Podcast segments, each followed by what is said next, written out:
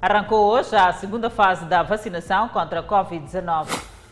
O comandante-geral da PRM promete esclarecer os raptos ocorridos este ano no país. Pagamento de subsídio da Covid-19 gera confusão no Machequene. Primeiro-ministro dirige seminário econômico sobre a industrialização do país.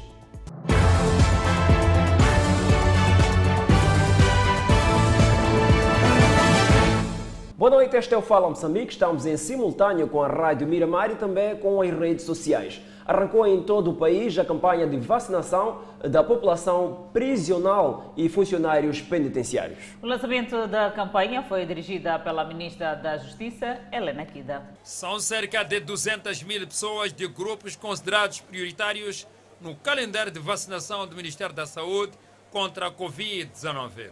Dentre elas está a população prisional a indicação dos reclusos e pessoal penitenciário como grupo prioritário surge numa altura em que vozes de alguns segmentos da sociedade se levantam questionando a necessidade de priorizar pessoas consideradas criminosas em detrimento de vendedores, operadores de chapas, entre outros grupos considerados produtivos e que igualmente representam grupos de riscos.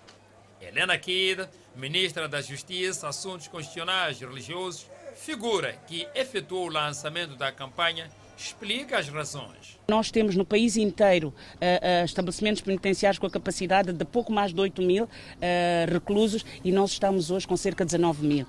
Então é difícil fazer a gestão desta pandemia quando nós não temos a possibilidade de garantir o distanciamento. Depois de um breve questionário para aferir o estado de saúde de cada um dos beneficiários foram finalmente vacinados. Só aqui, no estabelecimento penitenciário provincial de Maputo, local que acolheu a cerimônia do lançamento da campanha, serão no primeiro dia vacinados 50 internos. Os beneficiários agradecem. Rajang Jarsong tem 70 anos, está neste estabelecimento penitenciário há seis anos, é um dos primeiros beneficiários. Ah, é, para mim está bom.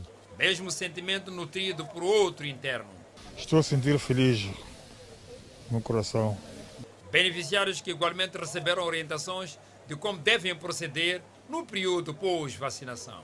Daqui a 60 dias vai apanhar a segunda dose e aí vai nos dar, portanto, a possibilidade de começarmos a repensar as medidas né, para permitir que tenham visitas. Fernando Antônio Bassing é ativista e fala do quadro sombrio gerado pela superlotação na cadeia. É, maneira de dormir, por exemplo. Dormimos para, só para ir para a casa de banho, temos que saltar as pessoas. Está muito cheio, só para a casa de banho. É, está lamentável. E defende o recurso a penas alternativas em regime aberto para aliviar os estabelecimentos penitenciários. Desde a inclusão da pandemia, já foram confirmados pouco mais de 100 casos nos estabelecimentos penitenciários do país. Outros grupos prioritários também começaram esta segunda-feira a imunização nesta segunda fase da campanha de vacinação. Os beneficiários mostraram-se ansiosos em receber a primeira dose da vacina que vai contribuir para a prevenção da pandemia viral. No Hospital Central de Maputo, doentes diabéticos não abrangidos na primeira fase do processo de vacinação e com mais de 60 anos e estudantes finalistas das instituições de saúde aguardavam para serem administrados a primeira dose da vacina contra a Covid-19. Para os estudantes diabéticos, como critério, deveriam apresentar o cartão de consulta ou receita que confirma pertencerem ao grupo-alvo e acompanhados de bilhete de identidade. Os estudantes finalistas de saúde tinham de apresentar cartão de estudante. Muita adesão, mas nem todos estavam abrangidos para esta fase. Tivemos a fluência de muitos pacientes que vinham se vacinar, apesar de não terem critérios. Mas tivemos que fazer perceber que, mesmo que eles não tenham critério, não quer dizer que perderam a vacinação. Não. Estamos só a priorizar os grupos, mas eles irão ser vacinados nas outras fases. Com mais de 60 anos, Carlos Maria Teresa foi vacinado e diz que estava muito ansioso. Já há bastante tempo que estávamos à espera dessa vacina. Esperamos é, ouvíamos com as orientações do governo, do partido, que sempre se preocuparam em trazer as vacinas para aqui em Moçambique. E hoje me sinto muito feliz, satisfeito por ter apanhado a vacina. Bernardo Nascimento é diabético desde 2010. Depois de ter sido vacinado, sublinhou a importância do rigor no cumprimento das medidas de prevenção e propagação da Covid-19. Eu depois de apanhar a vacina, sinto-me bem, sem efeitos colaterais ainda, né? É verdade que a vacina não é tudo. Portanto, tem que haver prevenção, né? Seguirmos aquilo que as, as entidades têm dito. Esta segunda fase do processo de vacinação vai se estender até o próximo dia 28 do mês em curso. Ainda nesta segunda fase do processo de vacinação, da primeira dose serão vacinados de 26 a 28 do mês em curso doentes com insuficiência renal crônica, doentes com insuficiência respiratória crônica e doentes com insuficiência cardíaca. A outra fase inicia dia 26 a, a, a 28 só serão três dias aqui no Hospital Central. Mas é se perceber que a vacinação está a acontecer em todo o país. Entretanto, para além do Hospital Central, tem outros pontos de vacinação ao nível da cidade. E esses pontos de vacinação estarão também a vacinar vários grupos alvos. Nos próximos meses, outros grupos poderão receber, na terceira fase, a vacinação contra a Covid-19. O comandante-geral da PRM, Bernardino Rafael, condena os atos de rapto que retomaram ao país. Rafael diz que decorrem vários trabalhos visando esclarecer todos os casos de rapto que aconteceram este ano. Falando numa parada policial na cidade portuária de Nacala, o comandante-geral da polícia, Bernardino Rafael, começou por condenar os quatro casos de raptos que aconteceram este ano no país. Na parada, o dirigente precisou que quer dos seus quadros trabalhos visando controlar a situação. É um pouco difícil perceber o comportamento humano, porque não é correto não é correto e não é ético alguém tomar banho, vestir, para ir caçar um ser humano igual, carregar, forçar, para ir meter, esconder, exigir dinheiro, fazer mercadoria a um ser humano. Não é um comportamento sensato. Este dinheiro que conseguem por esforçar ou forçar as pessoas é um dinheiro de maldade, dinheiro de sangue. Só nos primeiros meses do presente ano, quatro casos de raptos, sendo na província da Zambésia e três na capital moçambicana, Maputo, foram registrados no país. Dos quatro casos, apenas uma vítima regressou ao convívio familiar, segundo apontou o dirigente, que depois garantiu estar em curso uma série de investigações para a responsabilização dos autores. Neste momento, o comandante-geral da polícia assegurou que decorrem vários trabalhos no terreno visando encontrar encontrar os autores dos quatro raptos que aconteceram nas províncias da Zambésia e capital do país. Há trabalho que estão a fazer todas as forças intervenientes e os órgãos da justiça para poder esclarecer os restantes três casos que ocorreram, infelizmente. Aqueles que conhecem essas pessoas é denunciar imediatamente, porque se não denuncia hoje, amanhã a vítima foi a família fulano, depois de amanhã de ser na sua família. Nardino comparou a situação de raptos com os ataques perpetrados pelos terroristas na província de Cabo Delgado. É a mesma coisa com as pessoas que matam, escortejam outras pessoas. Como é possível um ser humano levar katanas, cortejar outra pessoa? Como é possível acontecer isso? Se mesmo uma matilha de cães não se matam entre eles. No final, o dirigente apontou a colaboração da população para o espírito de vigilância e denúncia a nível das comunidades, como sendo as principais armas para o combate de todo tipo de crimes que acontecem na sociedade.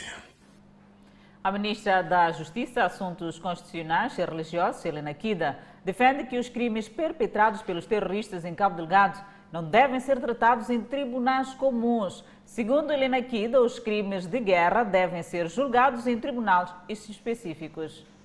É, portanto, esta questão de, de terroristas a situação de Cabo Delgado é uma situação que também merece toda nosso, nosso, nossa atenção e, e, e é verdade que hoje começa-se a pensar se é eficiente, se é eficaz, se é suficiente para crimes de natureza específica, como são os crimes de guerra, neste caso, se, se o, o, os tribunais comuns que nós temos devem ser estes ou não a julgar esta matéria.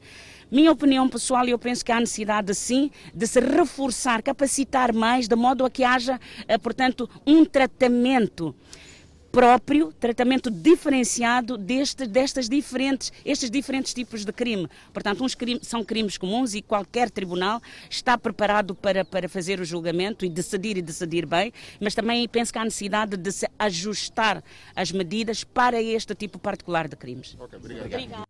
Enquanto isso, o SUF Momad defende o apoio militar estrangeiro no combate aos terroristas que protagonizam ataques em Cabo Delgado. Momad falava esta segunda-feira em Cabo Delgado, onde foi prestar solidariedade às vítimas do conflito. O líder da Perdiz, que se encontra de visita à província de Cabo Delgado, considera que perante o sofrimento infringido ao povo pelos terroristas, o governo moçambicano não pode continuar a negligenciar a necessidade de intervenção militar estrangeira. Esta população merece respeito. Não é através de negligência de governantes que esta população deve ser tratada como animais. É preciso que trabalhem.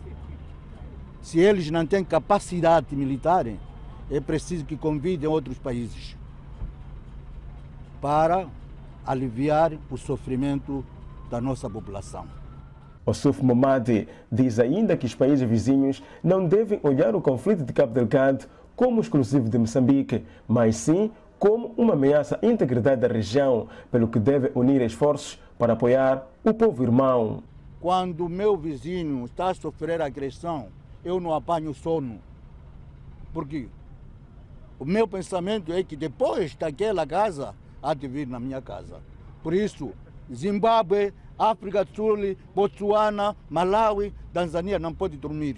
É preciso que ajude Moçambique para sair deste sofrimento. Sobre a questão da soberania invocada pelo governo, Momad reage nos seguintes termos. Eu participei na guerra civil. Na guerra civil não havia soberania. A soberania tinha desaparecido. Não estavam aqui as forças zimbabuianas, não estavam aqui as forças tanzanianas, não estavam aqui as forças é, é, é, cubanas, soviéticas e mais outras. Nessa altura, Samora não sabia que havia soberania. O Chissano não sabia que havia soberania.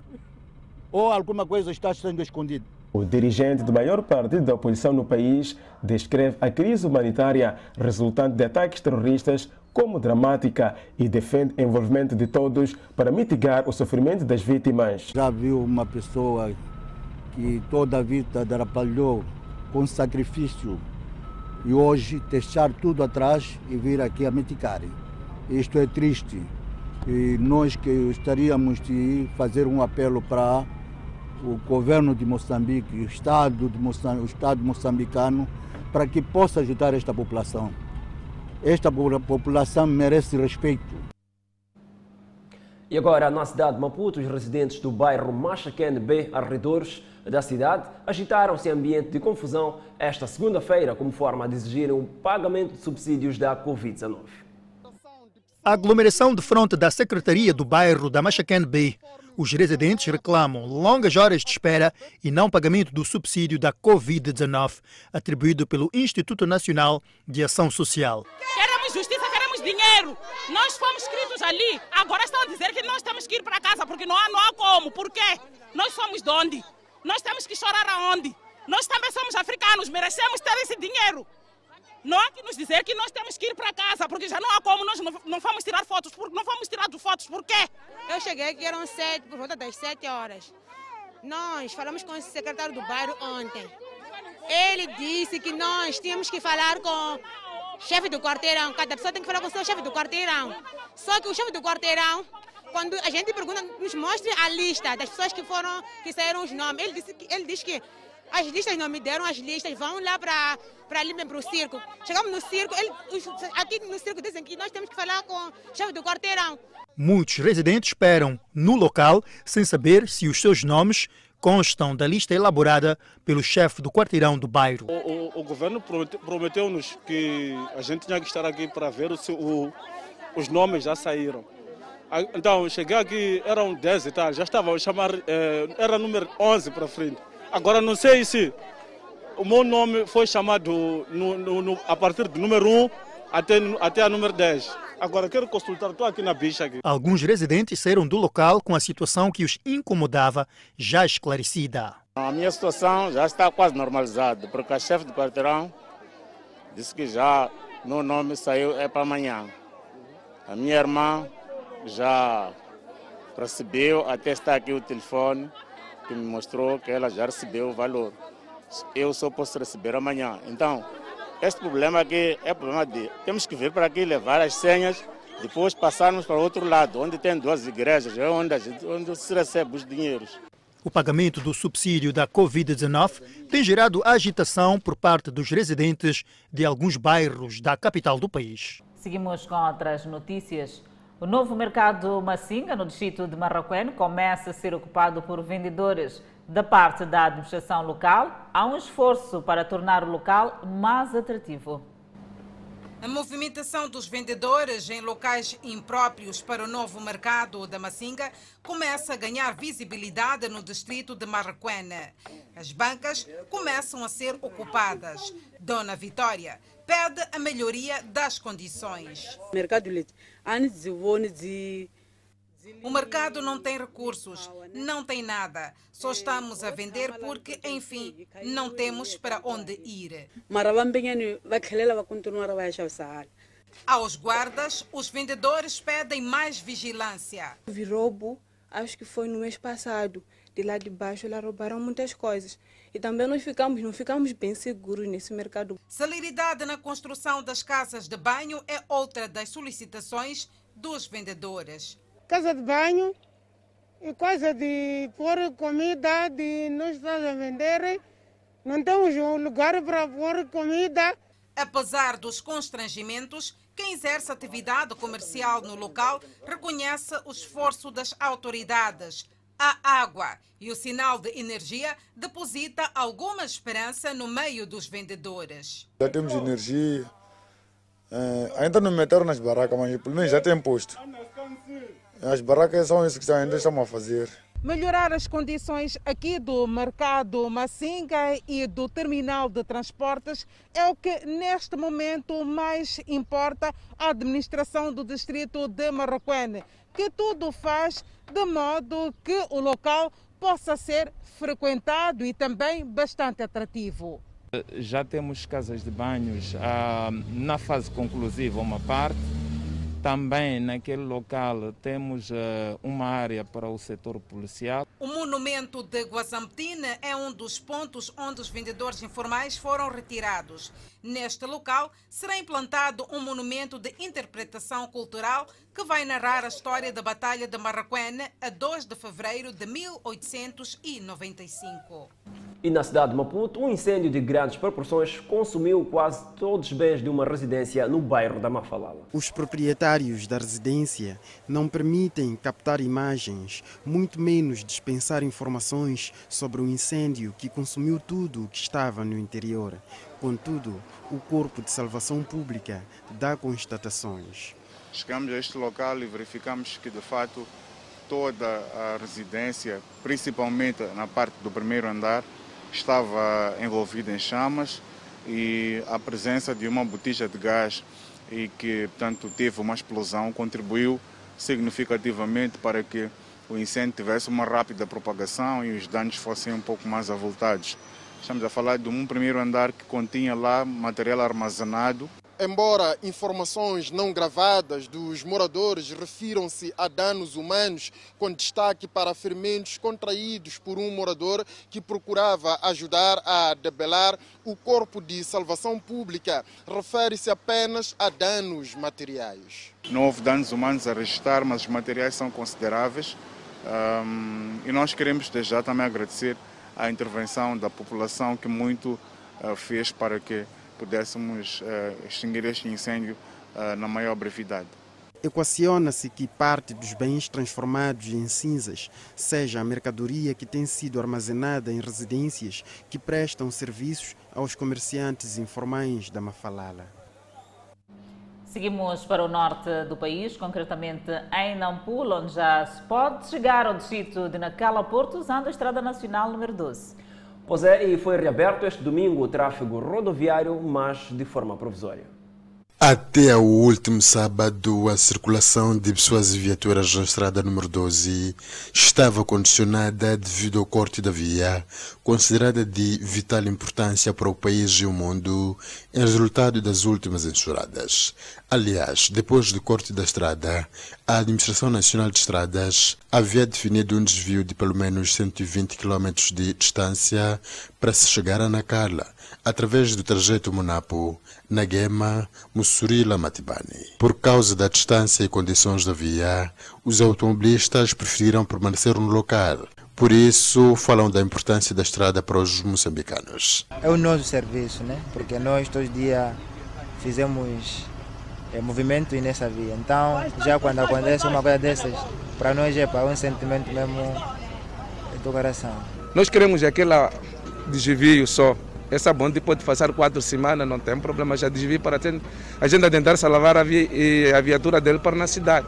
Uma semana foi o prazo definido pelo secretário de Estado Nampula, Mete Gondola, a quando da sua visita ao local, para encontrar-se uma saída provisória. Três dias depois, foi construído este pequeno desvio que permite a circulação de pessoas e bens, enquanto vão decorrendo trabalhos para uma solução definitiva a ser executada no prazo de 40 dias. O diretor-geral da Administração Nacional de Estradas, Américo de Mandé, que não quis avançar os fundos da obra a ser implantada neste local, garantiu que o prazo será cumprido. Em termos de construção da estrutura definitiva, ela vai ser constituída, portanto, uma estrutura tipo aqueduto, portanto, em, em caixa, com capacidade, eh, portanto, eh, significativamente superior às estruturas que tinham sido instaladas aqui eh, neste local. Eh, esses trabalhos têm como prazo de execução, portanto, cerca de 40 dias, portanto, em cerca de 40 dias eh, o empreiteiro compromete-se a concluir com portanto, os trabalhos e garantir a circulação normal ao longo da Estrada Nacional eh, número 12. Agora já se pode chegar ao distrito de Nacala Porto usando a mesma via são os primeiros automobilistas a passarem no desvio definido pela Administração Nacional de Estradas, aqui na zona de Nacalaporto, onde antes não era possível chegar tanto à zona de Nacalaporto, assim como ao distrito de Munapo, na província de Nampula. Não passávamos, caminhos não passavam.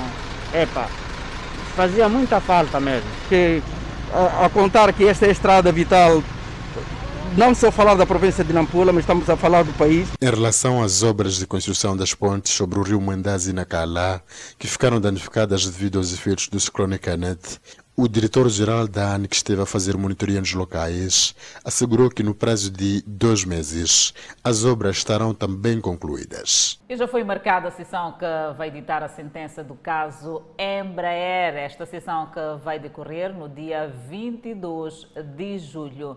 Esta é uma notícia a acompanhar ainda neste jornal. E desta feita seguimos para o centro do país, onde a Frelimo e a Renamo, na Assembleia Municipal da Beira, exigem celeridade na construção do muro de proteção costeira e melhoria das vias de acesso. Foi no decorrer da primeira sessão ordinária da Assembleia Municipal da Beira que a Frelimo e a Renamo exigiram do Executivo Municipal a celeridade nos trabalhos em referência. A Frelimo alerta que, caso não seja feita uma intervenção urgente ao longo da orla marítima, a cidade da Beira corre o risco de ser invadida pelas águas do mar, colocando desta feita em perigo as vidas humanas e diversas infraestruturas públicas e privadas. O que está sendo realizado para conter o ânimo das águas do mar e a erosão costeira, de modo a não se repetir o cenário vivido nos dias 24 até o dia 31 de março de 2021, onde as águas do mar galgaram e inundaram os bairros, nomeadamente Palmeiras 1, Palmeiras 2, Ponta Gea, Praia Nova e o Chaimite. A Renamo fala de uma acentuada degradação das principais vias da cidade da Beira que, no seu entender, foram esquecidas pela idilidade, exigindo desta feita a sua rápida intervenção. Título de exemplo, no bairro da Manga, na rua do Savane, na zona de Mataquane, quase todas as ruas são intransitáveis. Em resposta, o presidente do Conselho Autarco da Beira disse que estão em curso trabalhos visando a melhoria das vias de acesso. Em relação à proteção costeira, Albano Cariz anunciou que o governo da Alemanha garantiu o financiamento em 15 milhões de euros, que juntar-se-ão aos 60 milhões de dólares desembolsados pelo Banco Mundial e Países Baixos. Estamos a sair de 60 milhões que já tínhamos de dólares para cerca de 80 milhões de dólares. Recordar que nós precisamos 92. Então, a preocupação de invasão das águas do mar com o início do grande projeto no próximo ano, praticamente estará para a história. Enquanto não arranca o grande projeto do Muro de Proteção Costeira, Cariz assegurou que será lançado em breve um concurso avaliado em um milhão de euros, financiado pelo banco alemão KfW, que consistirá na construção de secções de betão armado em locais onde o atual muro desabou e consequente pavimentação da via, que está bastante degradada. E agora, um cidadão parcelou e vendeu terrenos da propriedade da família à revelia e os compradores enfrentam dificuldades para construir infraestruturas. Embora tida como crime, a compra e venda de terrenos está enraizada de tal forma que gera burlas. Estes jovens compraram terrenos numa propriedade parcelada e vendida por um membro de família sem o conhecimento dos outros. Eu vim aqui para ver se podia fazer alguma cozinha aqui, só que não, não posso fazer nada agora porque nós temos algumas cerimônias da nossa falecida avó. Então, vamos esperar, nos vamos dar sinal. Então, eles disseram que vão convocar eh, os familiares e a pessoa que nos fez o transpasse, estes detalhes. O indivíduo nunca apareceu desde lá, sempre precisado, nunca apareceu. Houve até dupla atribuição. Narciso e Manuel compraram o mesmo terreno a 110 e 230 mil meticais. Então demos o valor, fez o trespasse. Na altura do trespasse a mãe não estava presente, mas ele fez o trespasse juntamente com uma testemunha que é a irmã. Me passou os papéis, assinaram com testemunhas. Depois, dia seguinte, disse, eu tá, quero começar a obra. Ela disse, não, não dá para começar porque tem fastimento da minha avó, tem missa, essas coisas. Ah, entre as vítimas desta burla, quem se julgava perto de realizar o seu sonho de ter casa própria, com a obra já em avançado estado de construção. Sonho que desmoronou com o telefonema dos pedreiros que o alertaram para a proibição do avanço da obra. Então veio encontrar os mestres, estava ali fazendo o trabalho. Então ele disse que de quem é a obra? Os mestres disseram que a obra pertencia a mim, né? Então, assim sendo, os mestres ligaram-me: olha, aqui chegou um senhor alegando que nós temos que parar de trabalhar. Nesse momento eu não estava por aqui, estava em Gaza, onde me encontrou fazendo os meus trabalhos. Desprezo e ameaças é a resposta que as vítimas de burla dizem ter quando procuram reaver os valores perdidos. Na declaração que, que o, o, a pessoa que me fez o traspasso de terreno, ele disse que no caso de haver algum problema, vai ter que devolver na totalidade aquilo que eu tirei como agradecimento. Mas não é aquilo que já está só honrado. O município da Matola diz não resolver casos de burla em vendas de terrenos, sendo que tais casos são canalizados à polícia. E para o próximo bloco, o governo discute mecanismo de melhoria e promoção da industrialização em Moçambique. E ainda por ver, poderemos estabelecer contato em direto com o Edson Muyanga a partir da Matola, que nos vai trazer o drama dos acidentes de viação na Estrada Nacional número 4. Logo após o intervalo. Até já! De volta ao Fala Moçambique, o governo discutiu na cidade de Maputo o mecanismo de melhoria e promoção integrada da industrialização no país. O primeiro-ministro garantiu que o governo vai continuar a implementar programas de financiamento de empresas. O seminário decorre sob o lema Industrialização Integrada, Alinhamento Estratégico e Operacional na cidade de Maputo e junta decisores políticos de forma a discutir os mecanismos que visam promover de forma holística e integrada a industrialização do país. O primeiro-ministro, Carlos Agostinho de Rosário, referiu que a industrialização proporciona igualmente oportunidades para o aumento da exportação de produtos manufaturados e substituição na importação destes produtos, gerando ganhos e poupança em moeda externa. O presente seminário constitui uma plataforma para que os investigadores, analistas e formuladores de políticas partilhem e troquem experiências que acreditamos serão subsídios valiosos para o aprimoramento da Estratégia Nacional da Industrialização do nosso país. Consideramos que todos aqui presentes são nossos parceiros indispensáveis para alcançar um dos principais objetivos da nossa governação, que é acelerar o processo da industrialização em Moçambique, através da implementação da abordagem integrada. O governo garante que no âmbito da promoção e desenvolvimento das micro, pequenas e médias empresas, vai implementar programas de apoio ao acesso ao financiamento e ao estabelecimento de ligações entre as grandes empresas e os mercados de consumo final. O objetivo deste seminário é envolver a sociedade para, de forma aberta e participativa, abordar a industrialização em Moçambique, com ênfase particular ao aumento do investimento no país. Pretende-se que se faça uma abordagem integrada sobre o desenvolvimento industrial colhendo pontos de vista de empresários dos setores público e privado relativamente aos determinantes para o processo de crescimento económico, com foco para a melhoria da articulação entre vários setores a níveis de, e níveis de decisão, capacitação de recursos humanos, melhoria das infraestruturas de energia e de transportes e a mobilização estrutural de financiamento privado. O setor privado, representado pela CTA, mostra-se preocupada com os efeitos de ataques terroristas na economia nacional. Muito recentemente assistimos a uma das mais graves ameaças à industrialização do país, com o assalto e ocupação à Vila de Palma, visando alvos econômicos e humanos ligados ao projeto de gás natural, numa clara tentativa de causar o caos e um revés à florescente indústria naquela região. O governo está a proceder ao aprimoramento da estratégia industrial com o objetivo de dinamizar este setor, que é vital para a diversificação e crescimento da economia. O antigo depósito de medicamentos da província de Manica virou esconderijo dos bandidos e depósito de resíduos sólidos.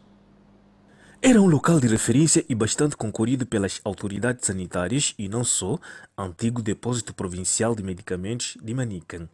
É assim como ficou tudo em ruína. O antigo depósito provincial de medicamento da província de Manica pegou fogo no ano 2018. Entretanto, o fogo consumiu tudo o que tinha neste local. Falo deste caso de medicamentos, escritórios, documentos, tudo foi reduzido a nada. De lá para cá, a situação está nesta condição. Tudo está abandonado, ou seja, este local foi abandonado e virou esconderijo dos malfeitores.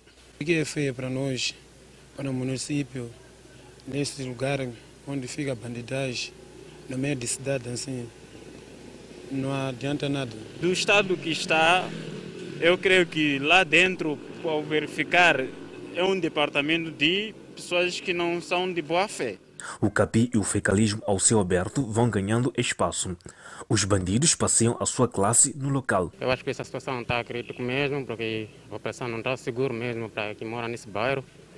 É só apelar para os nossos homens da PRM é continuar a fazer patrulhas para o povo ficar seguro.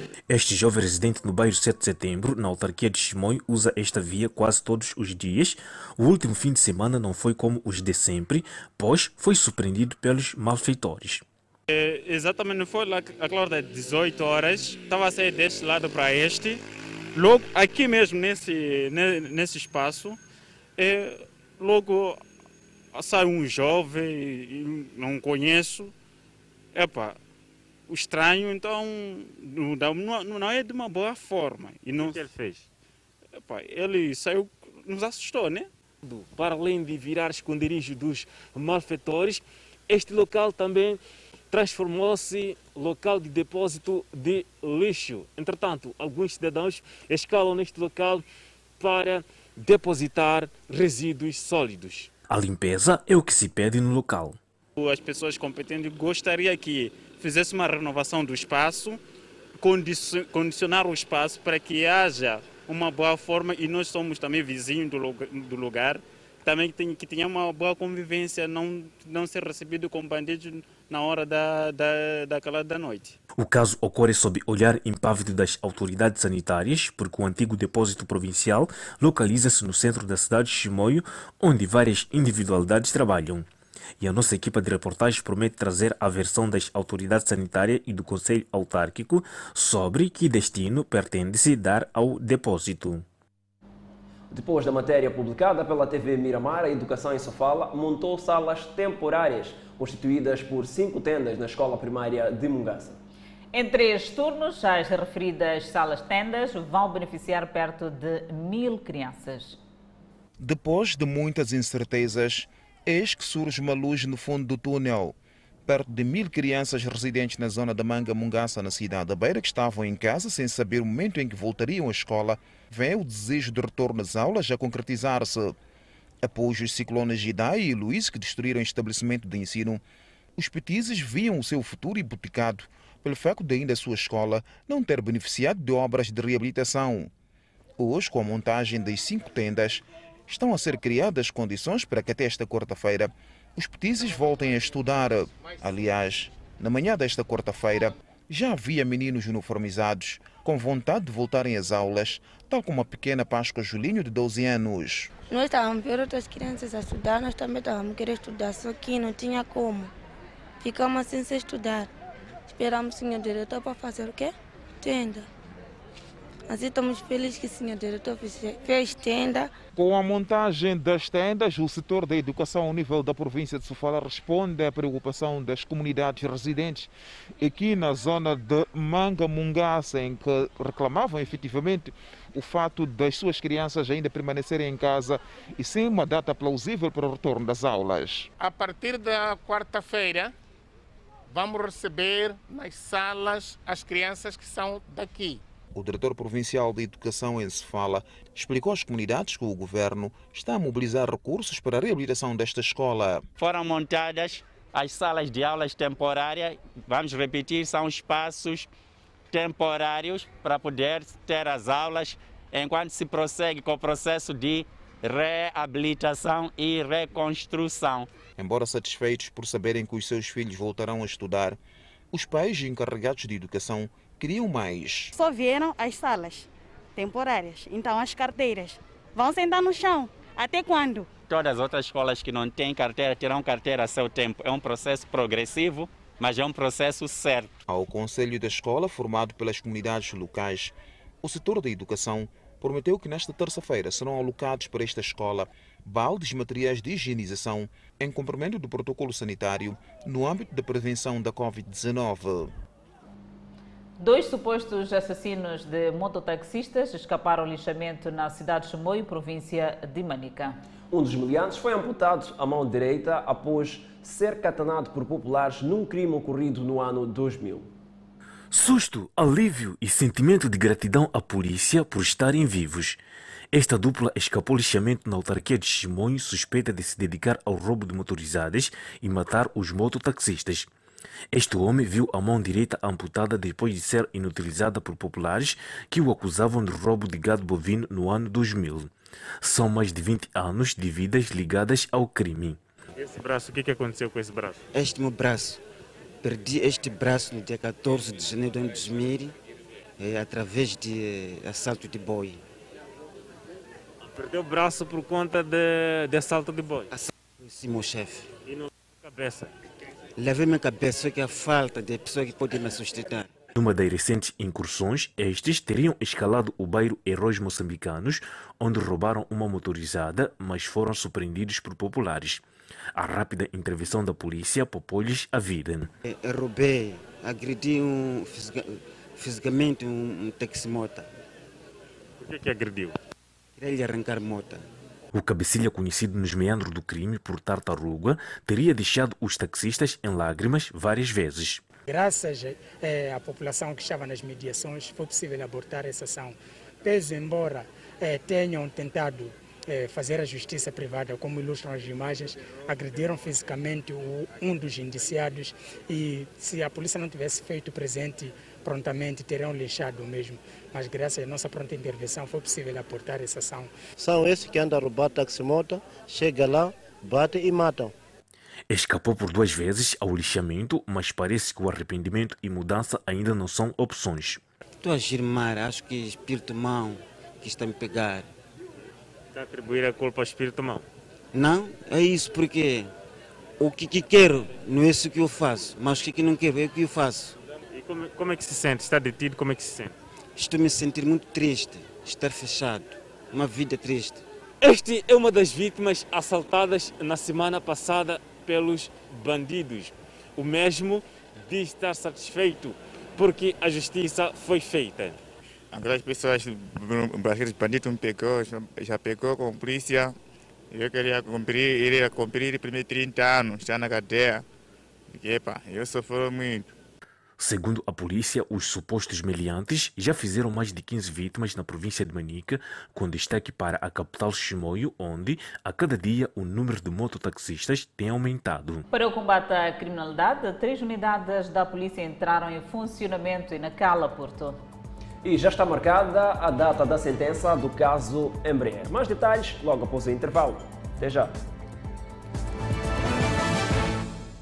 De volta ao Fala Moçambique, vamos falar de transitabilidade rodoviária na Matola, onde o fluxo elevado de caminhões propicia acidentes ao longo da Estrada Nacional número 4. Certamente, porque esta é uma via por onde passam muitas viaturas de várias partes da província de Maputo. E para ter mais detalhes, vamos estabelecer contato com Edson Muyanga, que está neste momento na Estrada Nacional número 4. Muito boa noite, Edson Muyanga. O que é que nos pode trazer aí a partir deste lado?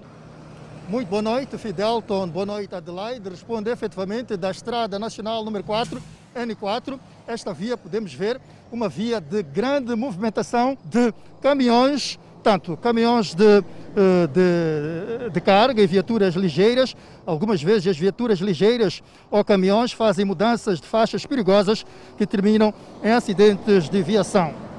Temos o presidente da AMVIR, Associação Moçambicana para as Vítimas de Acidentes de Viação, Alexandre eh, com quem vamos conversar dentro eh, de instantes, agora mesmo, para procurar saber eh, alguns aspectos eh, eh, que preocupam relacionados com acidentes de viação neste ponto, onde destaca-se mesmo a circulação de caminhões de carga. Esta via vai dar a Arsano Garcia, portanto, é um problema mesmo que preocupa os automobilistas, não só as autoridades também. Vamos agora conversar com Alexandre Nhampossa, eh, presidente de Amviro, para falar desta situação muito, mas muito preocupante que se assiste aqui na N4 de, da ocorrência de acidentes de viação.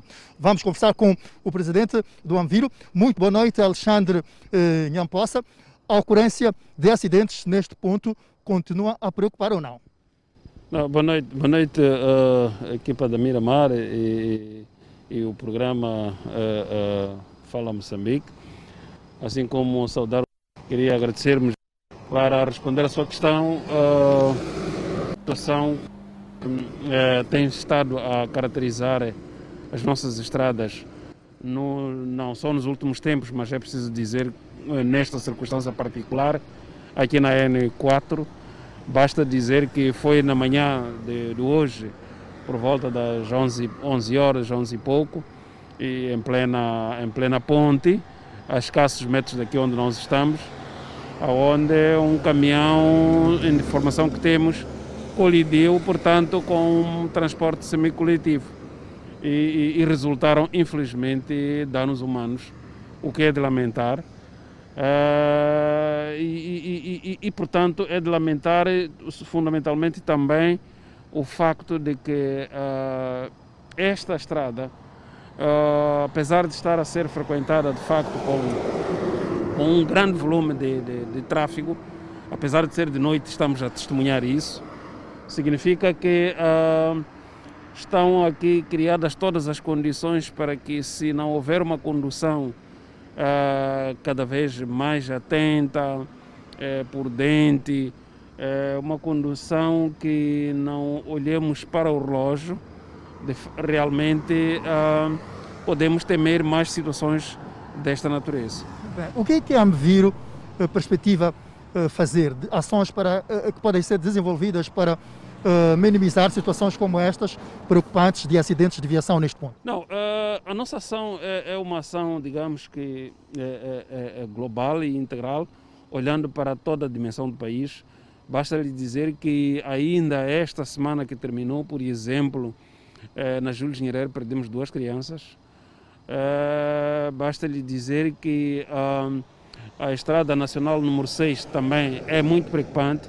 A Estrada Nacional número 1 mas no caso particular desta região, desta zona, portanto, que é praticamente o pulmão que nos liga, o pulmão econômico que liga, portanto, o nosso país com a África do Sul, uh, temos de reforçar os nossos apelos.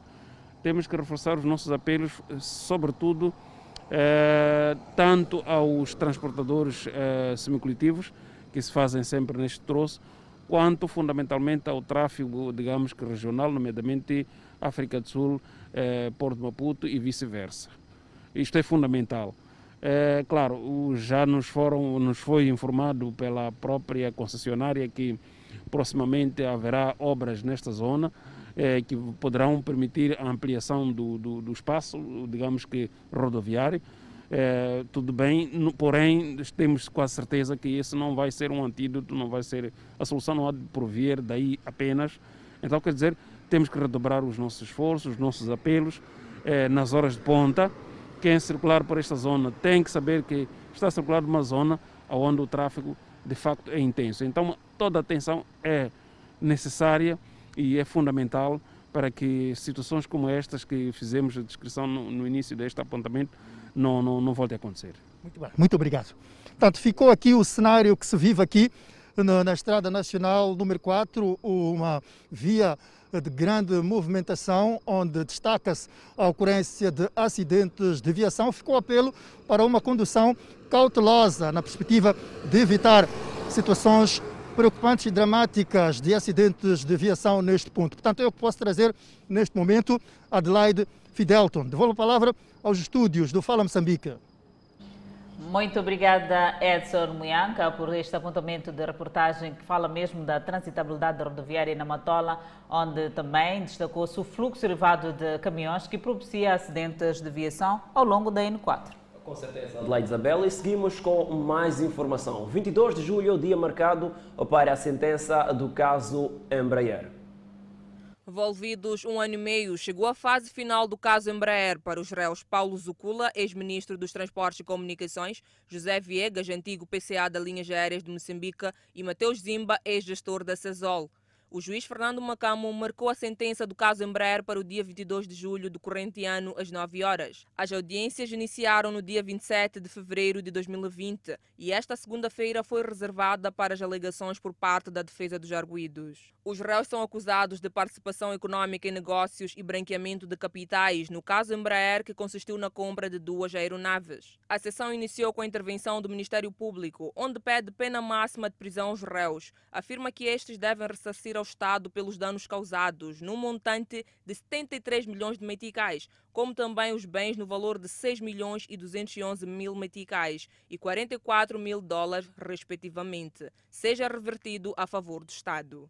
Uma das acusações que pesa sobre os réus é relativamente ao crime de participação econômica em negócios e, segundo a defesa dos mesmos, este já prescreveu. A defesa afirma que, segundo o Código Penal, o crime de participação econômica em negócios foi prescrito pelo fato da assinatura do contrato ter sido celebrada em 2008 e, segundo o Código Penal, cinco anos é o tempo limite para que faça parte do procedimento criminal. Abdul Ghani, advogado de defesa de José Viegas, considera os depoimentos das novas testemunhas nulos, como também de todos os estrangeiros. Ficou provado nos autos, quer pelas testemunhas, quer pelos documentos, quer pela toda a envolvência, que, não, que os, as comissões que foram pagas à Chivel vieram da Marieira.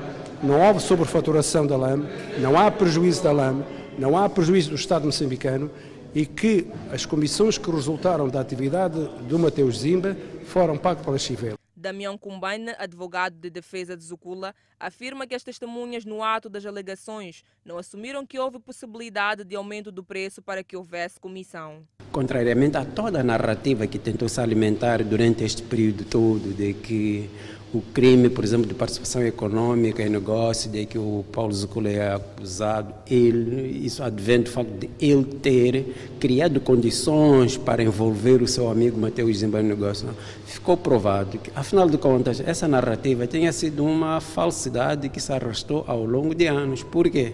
Paulo, eh, eh, Mateus Zimba entra no negócio da LAM muito antes de é, Paulo Zucula ser ministro dos Transportes e Comunicações. Tomás Timbana, advogado de defesa de Mateus Zimba, afirma que os arguídos devem ser absorvidos porque não cometeram nenhum tipo legal de crime. Foi possível, através das próprias testemunhas arroladas pelo Ministério Público, é, atestarem que Mateus Zimba fez é, trabalho para a Embraer, houve reuniões, muita coisa que, que foi feita, portanto, não se pode é, é, admitir que esse trabalho não foi, não foi feito. E por fim, os réus foram dados a palavra e foram unânimes em afirmar que ainda não perceberam por que foram detidos e que confiam na justiça e na decisão do tribunal. E as imagens que acabamos de acompanhar nesta peça de reportagem foi mesmo antes da inclusão da Covid-19 no país e no mundo. Daí o não distanciamento social mesmo nesta peça de reportagem. E cá estamos nós, seguimos com mais informação. Moçambique registrou mais 1.022 recuperados, elevando para 62.315 o cumulativo. E tem cumulativamente 3.275 internados e 43 recebem tratamento nos centros de isolamento. Moçambique tem 69.228 casos positivos registrados, dos quais 68.912 de transmissão local e 316 importados. Moçambique testou nas últimas 24 horas 1.130 amostras, das quais 25 revelaram-se positivas. Destes 24 de nacionalidade moçambicana e um estrangeiro. Todos os casos reportados resultam de transmissão local. Moçambique registrou mais dois óbitos de Covid-19, elevando para 800 as vítimas mortais e neste momento o país tem 6.109 casos ativos da pandemia viral. Seguimos com outras notícias. Cabo Verde acolhe eleições legislativas em meio à pandemia. Esta é uma informação para conferir logo após o intervalo. Até já! De volta para o melhor da informação e agora fora de portas. Cabo Verde acolhe eleições legislativas em meio à pandemia da Covid-19. Mais detalhes sobre o assunto com a nossa correspondente. Ao fazer o discurso, o líder do MPD disse que já estavam à espera desta vitória porque, segundo o mesmo, fizeram uma boa campanha, um bom combate e que conseguiram convencer os cabo-verdianos daquilo que foi o percurso da governação, mesmo com a situação difícil e da justeza das propostas para o futuro. Vamos uh, aumentar de uma forma significativa o número de famílias com acesso ao rendimento social de inclusão. Estou a falar de famílias cujo rendimento é inferior ou igual a 2 dólares por dia, iremos abarcar, eu estou a falar de cerca de 151 mil pessoas. Dentre as iniciativas constantes da proposta eleitoral, apontou que vão aumentar a pensão social de idosos, isenção da taxa moderadora de saúde e reforço do programa de reabilitação de casas para atingir 25 mil pessoas. Indicou igualmente como prioridade imediata a massificação da vacinação, ou seja, atingir mais de 70% ainda este ano nas legislativas de 18 de abril para a eleição de 72 deputados em 13 círculos eleitorais, dos quais 10 no país e 3 na diáspora, concorreram seis partidos políticos e, de acordo com os dados provisórios, a taxa de abstenção rondou os 41,7%. Dadores de sangue correram para o Hospital Universitário da Banha para ajudar as dezenas de pessoas feridas depois que um comboio de passageiros descarrilou no domingo ao norte do Cairo. As autoridades egípcias disseram que pelo menos 11 pessoas morreram e cerca de 100 ficaram feridas no descarrilamento. Foi o mais recente de vários acidentes ferroviários que atingiu o país nos últimos anos. Quatro vagões saíram da ferrovia na cidade de Banha, na província de Calubia, ao norte de Cairo, informaram as autoridades num comunicado. O comboio tinha como destino a cidade de Mansoura, no delta do Nilo, ido da capital egípcia. O Ministério da Saúde afirmou em nota que, além dos mortos, pelo menos 98 pessoas ficaram feridas, a maioria delas com ossos quebrados, cortes e hematomas. Ainda não se sabem reais causas do descarrilamento do comboio. Centenas de pessoas que trabalham na indústria de entretenimento e hospitalidade de Roma imploraram o governo por uma tábua de salvação enquanto o país se prepara para reabrir. Batendo em baús pretos vazios, usados em concertos e teatros, os trabalhadores se reuniram no Piazza del Popolo, em Roma, para dramatizar sua demanda por um fundo governamental para ajudá-los a sobreviver. O governo disse que a Itália diminuirá as restrições contra o coronavírus em muitas áreas a partir de 26 de abril, mas alertou que ainda é necessária cautela para evitar qualquer reversão na reabertura de muitas atividades encerradas há muito tempo. Restrições aos negócios e movimento estiveram em vigor durante a maior parte deste ano na Itália, que tem o sétimo maior número de mortes no mundo e ainda relata centenas de mortes todos os dias. As restrições atuais foram definidas para espiar no início de maio e nenhuma decisão foi tomada sobre como substituí-las. Em março, com o aumento de casos e hospitalizações, a Itália interrompeu o sistema codificado por cores de quatro camadas que usa para calibrar as restrições em vigor em suas 20 regiões e aplicou as zonas vermelhas ou laranja, mais rígidas em todo o país. A partir de 26 de abril, as zonas amarelas e brancas mais tolerantes serão reintegradas onde os níveis de infecção são baixos.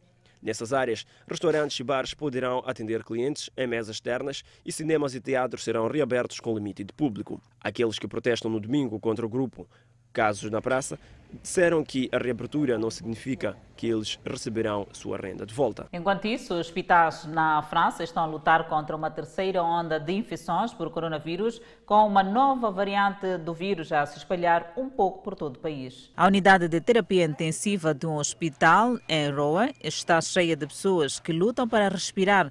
Algumas delas deitam de bruços e são entubadas. Mas também, a puxar para fora, foram as equipas médicas que, com base nas experiências amargas de ondas de infecções anteriores, agora lutam incansavelmente para manter os pacientes fora dos ventiladores mecânicos e acordados, se possível. Um aposentado foi tratado com um sistema de ventilação nasal não invasivo distribuindo milhares de litros de oxigênio vital a cada hora até que ele estivesse bem o suficiente para se sentar. Isso o poupou de desconforto de ter um tubo de ventilação grosso no fundo da garganta e do terror de uma forte sedação da qual os pacientes muitas vezes temem que nunca acordem. Embora a ventilação mecânica seja inevitável para alguns pacientes, ela também traz riscos adicionais e agora é uma medida adotada de forma menos sistemática do que é o início da pandemia. Tratamentos menos invasivos também ajudam as UTIs francesas a não entrar em colapso em meio a alto número de novos casos de coronavírus. Pacientes sedados mantidos vivos com ventilação mecânica frequentemente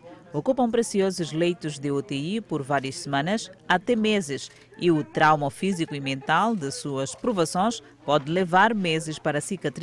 A terceira onda de coronavírus na França aumentou a contagem oficial do país de mortes relacionadas ao novo coronavírus para mais de 100 mil. Enormes ondas gigantes foram vistas em Jigmoto, uma pequena cidade na província oriental de Catanduanes, nas Filipinas, enquanto o tufão passava pela costa leste do país. Um vídeo mostrou ondas a bater em um quebra-mar em ruínas, quando uma onda de tempestade passou pela área. Autoridades meteorológicas nas Filipinas disseram que são esperadas chuvas moderadas e fortes em partes do leste e do norte das Filipinas. O tufão deve trazer ventos de até 120 km por hora para partes do leste das Filipinas, mas o centro de tempestade deve permanecer no mar. Ventos de até 215 km por hora foram previstos no centro da tempestade, mas o tufão não deve chegar ao continente, de acordo com a Administração de Serviços Atmosféricos, Geofísicos e Astronômicos das Filipinas. Convidamos a um breve intervalo, mas antes a previsão para as próximas 24 horas. No norte do país, Pemba 28 de máxima, Lixinga 22 de máxima, Nampula 27 de máxima. Seguimos para o centro do país, onde a Teta terá uma máxima de 30, Quelimane 29, Chimoio 22, Beira 29. E na zona sul do país, 27 de máxima para Vilanculo, 27 de máxima para Inhambane, 26 Xaixai e 27 de máxima para Maputo. De volta ao Fala Moçambique, o Conselho Executivo Provincial da Zambésia lança movimento de apoio às vítimas de terrorismo em Cabo Delgado. O movimento foi lançado pelo chefe do Executivo Provincial, Pio Matos, que defende que a comunidade da província da Zambésia, a vários níveis, deve ser solidária para com as populações das regiões que estão sendo vítimas do terrorismo. A iniciativa, levada a cabo, vai envolver todos os segmentos da sociedade, desde religiosos, empresários, artistas de várias expressões culturais, entre outros. E nós, população da Zambésia, temos que ser solidários. Temos que nos dar as mãos por Cabo Delgado. O que nós tivermos vai ajudar o compatriota que está lá em Cabo Delgado. Um saco de farinha, um saco de milho, um quilo de açúcar. Esta comida vai ajudar a reviver e a reencontrar aquela população para que possam de novo erguer as suas vidas. Queremos apelar a toda a população da Zambésia, a todos os empresários, a todas as confissões religiosas, a todas as associações, para que possam dar o seu contributo, porque Cabo Delgado precisa. Zambésia, de mãos dadas por Cabo Delgado. O presidente da Associação dos Músicos da Zambésia afirma que já estão criadas várias plataformas cujo principal objetivo será a angariação de fundos e produtos como utensílios domésticos, vestuários, entre outros. Podemos fazer lives e podemos fazer uma música e ser vendida como um CD ou de forma virtual, que este valor vai reverter para as vítimas do, do, terrorismo em Cabo Delgado. A partir dessas angariações de fundo, podemos mandar, vai, vai se fazer uma angariação de fundo, o que a gente conseguir, vai, vamos poder canalizar para Cabo Delgado. Então, não só eles precisam também de um sorriso, precisam de alegria, porque este é um momento de dor, este é um momento em que não só Cabo Delgado está a passar por essa dificuldade, mas todo Moçambique. Eu acredito que sim, é possível, é possível, vai, vai, vai fazer algum sentido. Este movimento, lançado na cidade de Quelimane, é extensivo a todos os distritos, postos administrativos e localidades. O Fala Moçambique fica por aqui. Obrigada pela atenção dispensada. Boa noite e aquele abraço do tamanho da nossa amizade.